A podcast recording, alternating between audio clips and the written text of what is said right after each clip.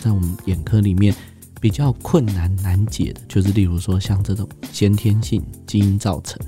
那因为它基因造成，它常常就会很早就发病，而且它会两眼都发病。那退化了之后，又没有办法用我们现行的手术去矫正它。那目前来说，脚步最快的是所谓的基因治疗。那它是？嗨，大家好，欢迎来到健康生活会，我是主持人 Kevin。今天的健康生活会呢，我们要来分享罕见疾病的药物，对于这些罕见的病友它的一个价值，还有眼科创新的一些治疗的分享哦。那首先呢，我们要先邀请到罕见疾病基金会的陈冠如执行长来到我们节目。执行长您好，你好，主持人好，大家好。嗯，想先问执行长哦，就是怎么样的一个原因会有这个就是罕见疾病基金会？哦，是呃，罕见疾病基金会其实是有两位创办人啊，一位是陈丽菁女士，对不起，没关系，您您可以直接继续讲，好，对对。那罕病基金会呢，其实是有两位创办人哦。那他们是罕病病友的家长，一个是陈丽英女士，那另外一位是曾敏杰教授。那他们的孩子呢，因为都是罹患了代谢异常的疾病。那在二十多年前，其实罕见疾病大家并不了解，所以他们看了很多医生，也找不到原因。然后最后呢，纷纷就是到国外找到一个原因。所以他们发现说，诶，台湾对于这个罕见疾病的了解实在太少了。嗯，很多病友跟他们一样，都是很需要帮忙的，所以他们就走出来，希望呢能够创造这个新的呃，对于社会对他们的重视。了解，哎，执行长，您加入罕见疾病基金会大概有多长的时间？哦，我们基金会是一九九九成立的，嗯，然后我是两千年加入罕病基金会，哦，隔年就是加入了，是，是的，这算是先驱之一。哦，没有，就是跟着我们这个创办人一起努力。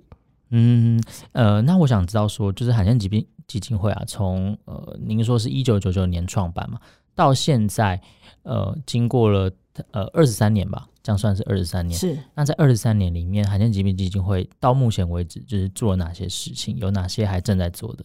是。嗯，这其实这么多年以来都是看着病友的需求来调整我们的服务方向。那其实最大的目标就是让我们病友觉得一个家的感觉。因为我刚刚提到很多疾病种类都很少，那他也不知道他的朋友在哪里，甚至医生也不太了解。所以我们最重要的功能就是提供他们这些疾病的咨询，然后让他们知道说，哎，是怎么样的遗传模式啊，然后该怎么预防。那另外还有一个重要的功能就是很多疾病都没有药物。没有治疗方法，所以呢，基金会在很早期就是必须要帮他们找到这些药物来引进。那慢慢的，现在比较需要的是一个呃心灵的成长，这也非常重要。我想有一个稳定的家庭哦，其实对罕病的孩子也是一个非常重要的环境哦。那特别是说家长走出来，孩子才会走出来。所以我们一直来说这个健全的家庭，然后呃心理的支持其实是蛮重要的。所以林林总总，我们做了蛮多的哈，包括说遗传咨询，那再就是呃找寻找药物、寻找奶粉，然后我们提同时也提供心理支持。嗯、那我们也办了很多病友团体活动，因为透过同病类，他们才能互相支持。那同病类最了解他们同病类的一个状况。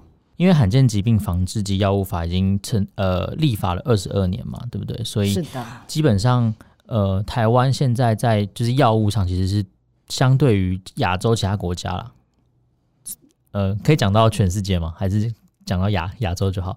就是相比很多国家来说，我们罕病病友的用药上其实是进步不少的。是是，对，所以其实现在呃，常常也可以看到罕病基金会有很多的活动啊，是是或者是就是不管是公益活动啊，或者是有一些为病友发声的活动。是。那想请执行长问，呃，想请执行长讲一下，就是说罕见疾病它到底是一个什么样的一个？疾病是说，呃，得的人非常非常少，这样就算罕见疾病吗？还是说它要有什么样一个特殊的条件才能算是罕见疾病？好，谢谢。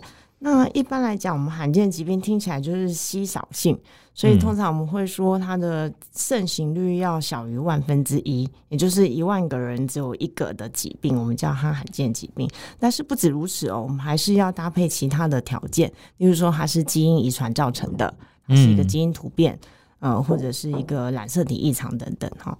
那另外呢，他必须要有一个困境，例如说他取得药物很困难，或者是治疗很困难这个部分。那好，我们台湾卫福部他们会针对每一个医生送来的什么药、什么疾病是不是罕见疾病来做审查，所以呢是一个一个增加进来的。像全世界现在有六七千种罕见疾病，嗯、但是我们在台湾我们只有两百四十种。那为什么落差那么大呢？是因为有些疾病台湾现在还没有发现。那目前就是两百四十种确定是在台湾有的疾病，那我们就是可以，大家可以上卫福部的网站，可以查到哪些疾病是罕见疾病。嗯，我们常听到的就是像小脑萎缩、舞蹈症，那像玻璃娃娃、嗯，小胖威力、渐冻人这些的，比较常听到的是这些。还有软骨不全，就是我们以前常称的侏儒症，这些都是罕见疾病。呃，所以说现在呃，在台湾的话，这两百四十多种的药物，就是呃，卫福部它认认证认可了之后，这算是它就有药物可以用，它就有健保的给付嘛？是。呃，一般来讲，就是只要医生发现符合这两百四十种的疾病，他都必须要跟卫福部通报这个病人。那这个病人被通报完成以后，就会取得健保的重大伤病资格。好，但是健保重大伤病资格主要是免部分负担。好，但是有没有药物呢？还是要看这个药物能不能有没有被研发出来。嗯，所以举例来说，现在两百四十种疾病，大概只有四十几种疾病有药物可以治疗。那大部分都是必须要靠复健啊、营养啊，还有其他的支持来处理的。哦，了解。所以它其实也不是全部，呃，就是这两百四十种都的的病患都有药可以用。是，这是我们一个很大的困境啊。因为其实现在科技蛮发达的，所以我们常常看到有很多新药开始出来，嗯、包括基因治疗等等。嗯、那所以我们病友也非常期待有一些新的疗法、新的治疗。嗯嗯。哎、欸，那想问一下执行长，就是在这个罕见疾病啊。呃，虽然我们台湾现在的的规划啦，就是整个健保的制度，然后还有呃整个体系算是蛮完整的，相比其他国家，但是有没有什么样的一个困境？就是他现在面临的困境大概是什么样？嗯，对，因为那个现在发现啊，其实新的药物啊，因为它研发过程都更复杂，然后技术也是更高科技，所以它的药价也非常的昂贵。嗯对那所以就是说，在健保收载的时候会多方的考量哦。那特别是说，我们罕病的呃病人呃，因为他的疗效安全性可能追踪的时间比较短，所以卫福部呃健保署他在考量药物给付的时候就会多一些时间。那我们现在比较困扰是有一些新药啊，它审核的时间真的好长。好，我们最近有个调查，嗯、呃，从二零一三年开始，这些新药的审查平均都要三十个月。所以你从快三年了，呃，对，快三年，所以病友就是一直在等待的一个状态。所以我们最近呢也很希望就是跟政府多一些沟通，就是在审查的过程可不可以缩短一点，好，嗯，然后让我们病患有一个希望。那至于说，哎，每个药物可能都会设一些条件，就是说要达什么条件才可以开始使用。那如果说治疗不好的话，可能也要有退场机制。那我相信我们病友都非常的了解。只要就是有一个规范出来，然后赶快拿到药物比较重要。嗯嗯嗯，这个呃医疗费用的的的支出啊，是主要的一个考量嘛，因为药很贵嘛。那如果说没有这个健保给付药物，这病友他会就是大部分人他们是自己负担吗？还是说他们就不用药？嗯，因为罕见疾病是遗传疾病，嗯，所以大部分都是没有商业保险的。嗯，像癌症可能还是有商业保险，但是我们罕病是只要一旦你是认定为罕病，几乎都是被拒保的一个状态。所以我想，呃，特别是罕药这么贵哦，我我们大概没有遇过病友会有办法自费去处理任何一个罕药啦。那所以就是我们基金会有一个补助方案，叫做医疗补助。嗯嗯，医疗补助办法其实是可以针对他很急需，然后目前台湾还没有进，呃，台湾正在申请的流程，哦，或者是说这个药物是跟他生命相关的，那有个紧急的救援的一个状态。不过其实这个真的不是长期的办法，最终还是健保要赶快通过。嗯嗯，了解。所以其实最主要的一个困境就是。呃，可能因为财务上或是各种的考量，就是健保说他那边的流程比较长一点。是的，是的。那有呃，就是如果在这段时间里面，他真的急需用到这个药的话，就是有你们这边会有一些就是补助这样子。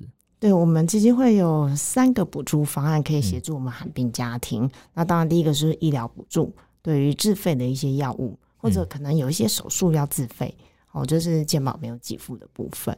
那特殊奶粉啊，哦，或者是特殊的治疗，通常都没有给付的。嗯、那另外，我们第二个补助是生活急难补助。那是像最近疫情很严重，没错，前阵子有好多寒冰家庭，他的可能为爸妈工作突然就是没有了，哦，然后做小生意的、嗯、完全就是没有生意进来。嗯、那所以这个生活补助对他们很重要。嗯、对啊，对。然后第三个是叫做安养补助，是比较长期的，因为我们很多病友到了晚期啊，他可能需要长期照顾。他家人可能要请外佣，已经没有办法照顾他了，他可能已经全瘫了，哦，或者是说他要用呼吸器，很多的机器等等。那呃，这时候请外佣或者是住机构，那这个费用一下去就是非常长期的。那所以我们还有一个就是针对长照的一个补助。嗯嗯，所以呃，其实罕见疾病的病患虽然他占是占少数啊，但是如果真的发生了那个。我我觉得啦，就是心理承受的压力，还有经济上的压力，一定是非常非常大的。是的。那执行长，你可以分享一下说，呃，有没有这样的是罕见疾病，它治疗前后，就是在这个三十个月过后，就是真的拿到药之后，它有一个重大的转变，或者是说，嗯，有有没有这样的疾病，是他用药之后，他基本上可以跟正常人一样的？嗯。在我们台湾有一个很有名的案例哦，就是我们陈元从院士，他是那个总统科学奖的得主。嗯、那他有研发一种一种药物，叫做庞佩氏症的药物。庞佩氏就是那个庞贝城的庞贝。那这个疾病是什么疾病呢？其实它就是叫做肝糖储积症。嗯、啊，因为这些病友呢，他他的肝糖不能分解成为葡萄糖，所以肝糖都一直储存在肝脏，所以就会造成他的肌肉没力、心脏没力等等。那其实这个疾病呢，呃，有分两型，婴儿型跟成人型。好，那婴儿型，我以前二十年起开始来基金会工作的时候，是有看到很多这样的孩子，他只能躺在呃加护病房，然后气切或者是用呼吸器，然后全身软趴趴，然后也必须要用鼻胃管。好，但是他的意志是清醒的，他的智能是正常的。可是，在没有治疗的情况下，他可能就是活到三岁就三四岁，可能就是离开了，哦，离开人间。嗯、那其实是很没有生活品质的，哦，只能说没有药，只能在那边等待时间。那真的蛮心酸的，因为我刚来基金会看过蛮多这样的孩子，庞贝氏症的孩子。嗯、但到后来呢，就是有了这个我刚才讲陈院士发展的药物，在美国上市之后，就在台湾立刻的就是健保给付。然后让我们病友开始打针，这是一种针剂，两个礼拜打一次。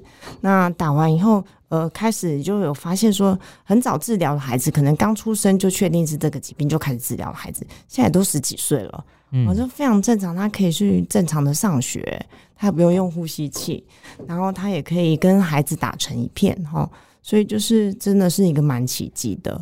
所以我们一直在讲说，早期治疗很重要，嗯嗯。嗯对，然后另外我特别跟大家提醒，这个疾病是可以做新生儿筛检的。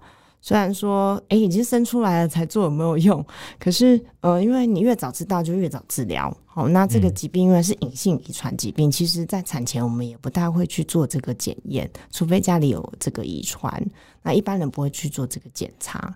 可是出生之后呢，除了政府规定的新生儿筛检以外，你也可以帮你的小孩选这个庞佩氏症的呃新生儿筛检。然后早点发现，嗯、早点开始治疗。嗯，诶，所以刚才听执行长分享，在可能十几年前这个药物还没有发明，台湾还没开始用之前，是这些新生儿就是活到三岁，可能就会离开我们这样子。三岁有时候治疗好一点，因为他可能就呼吸器一直维持着，他可能也可以活到十几十岁左右，嗯、但是那个生活品质都是非常不好，都是一直躺在床上的。哇，嗯。所以它是呃，算是就是肝糖，它没有办法就是释放出来嘛。可能呃，听众会有点不太知道肝糖是什么，就是我们人类储存能量的一个一个一个方式啊。那它会变成葡萄糖，然后葡萄糖就可以攻击我们的肌肉。对，所以呃，这样的庞贝氏症，它没有办法正常的用它的肌肉，它可能就会没有办法呼吸，因为我们呼吸也这样用肌肉嘛。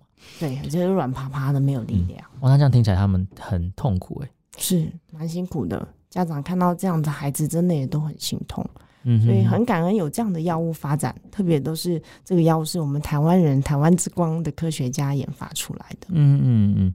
然后刚才执行长有提到说，这个它可以做新生儿筛检，可以筛检的出来。那如果说他比较晚才开始使用药物，跟比较早，这是有差异的吗？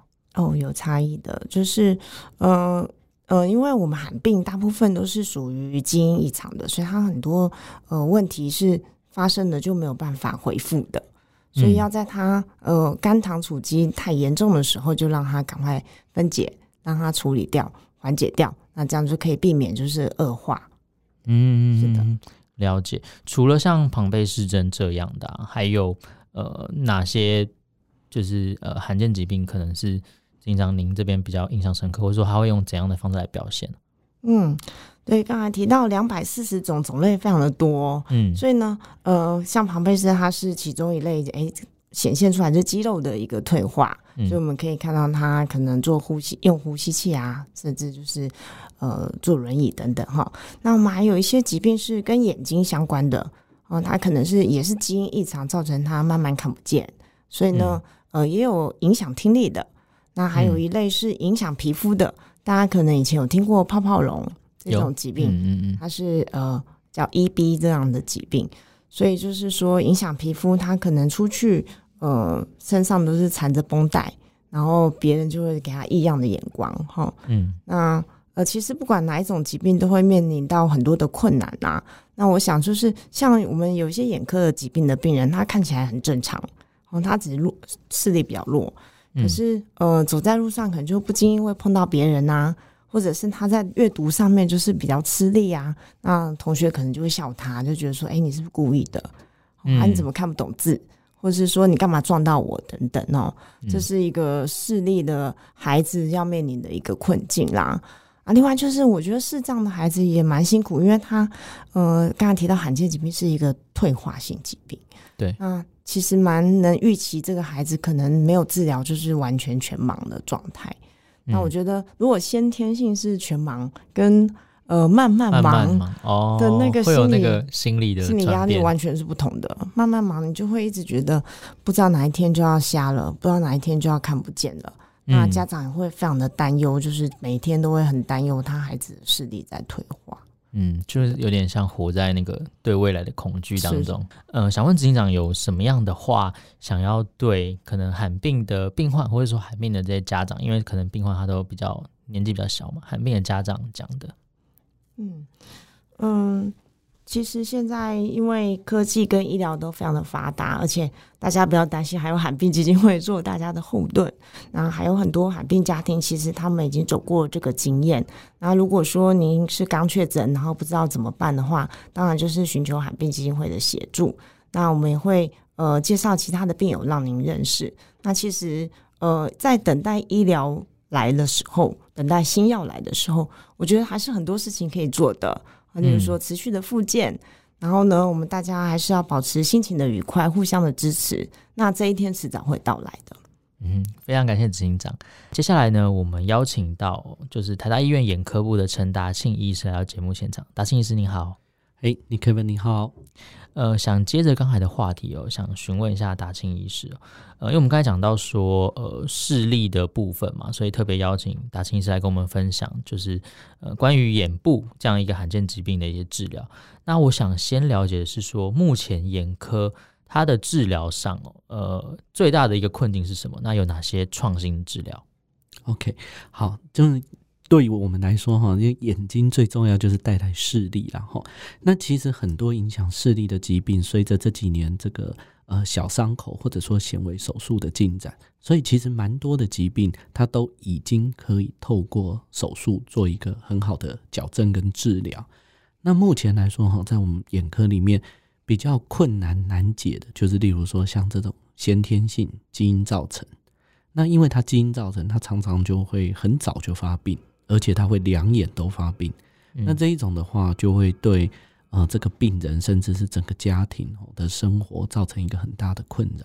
而且呢，嗯、因为他如果说今天基因的变化或突变，那它去造成我们这种视网膜哈整体的一个退化，那退化了之后又没有办法用我们现行的手术去矫正它，那这样子的话就会一来就会变成哎，好像呈现一种无药可治的。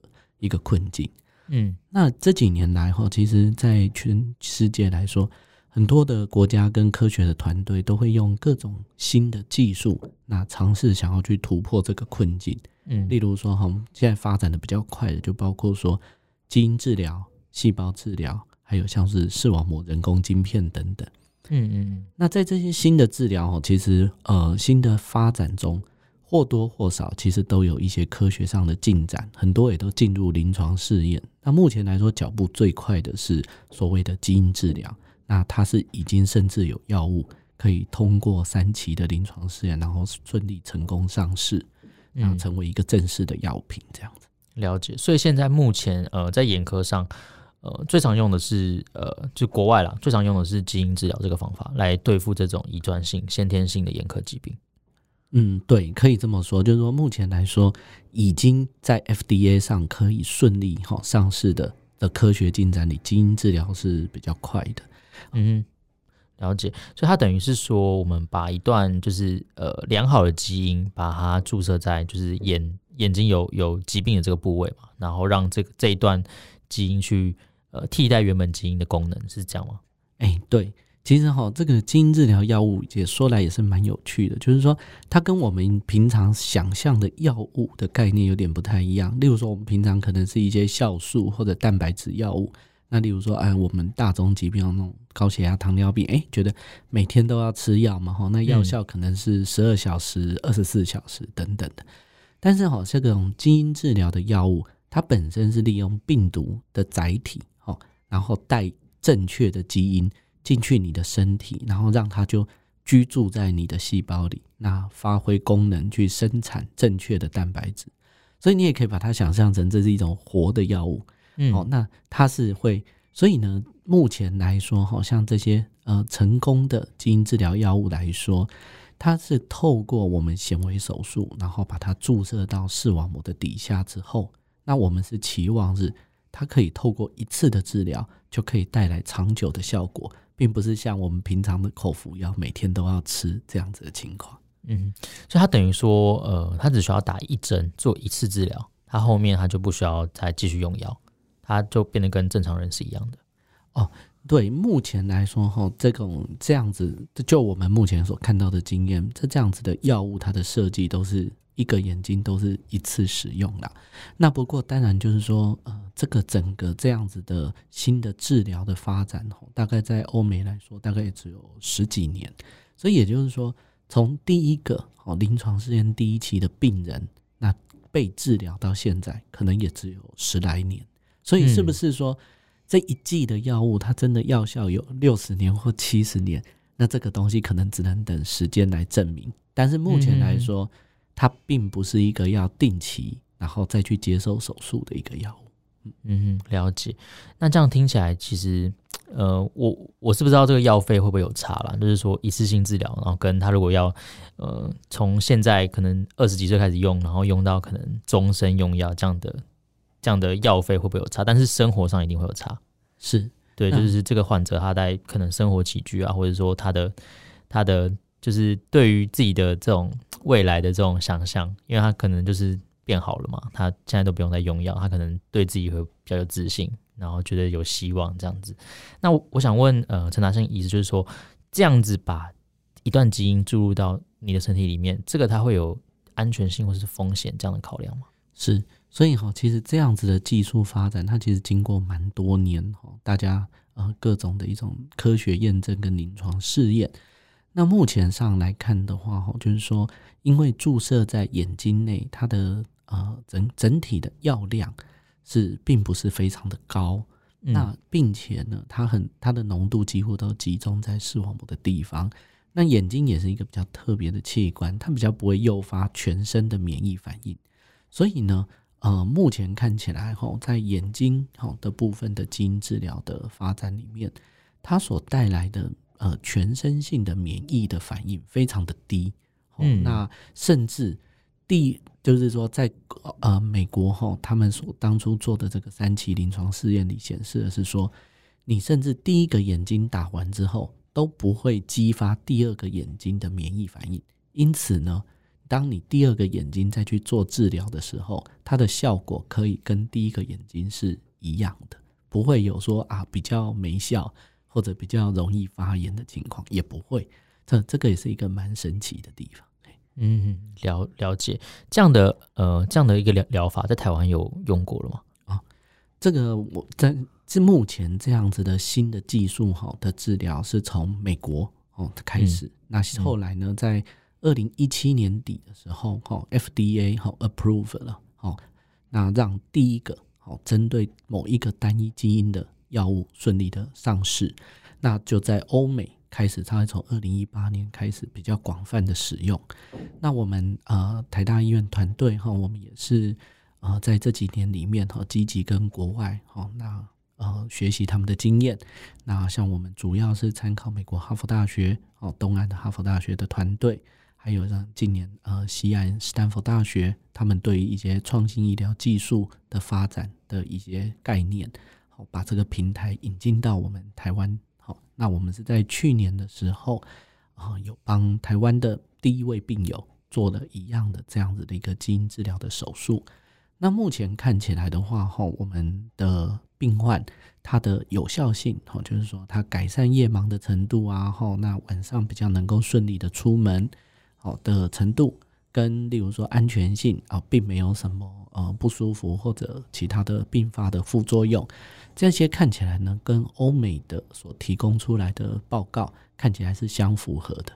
也就是说，呃，看起来我们台湾本土的人，他所接受这样新的治疗啊、呃，并没有，并没有比呃欧美，例如说以白种人为主，哦，或者其他呃有呃其他色人种，哦，看起来并没有效果上的不同跟差异，应该是比较乐观的。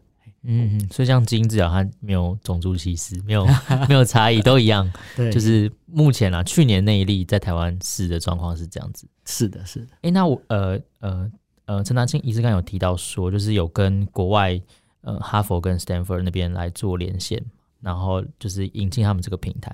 那他们在国外就是大概做了多少例这样的一个案例啊？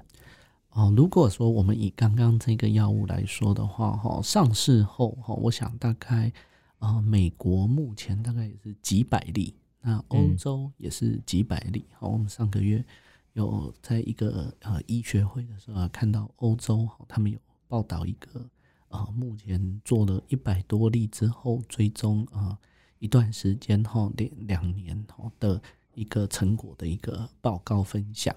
那嗯，对，所以他们的脚步是比我们快。然后，那我想，呃，这个基因医学哦，或者说像其他可能的，像干细胞啊，哦，或者说呃视网膜人工晶片的发展等等，哈，这些都是一个呃日新月异的技术。所以，呃，我们就是跟这些医疗先进国家，我们都会呃希望说尽量保持一个密切的学术合作关系。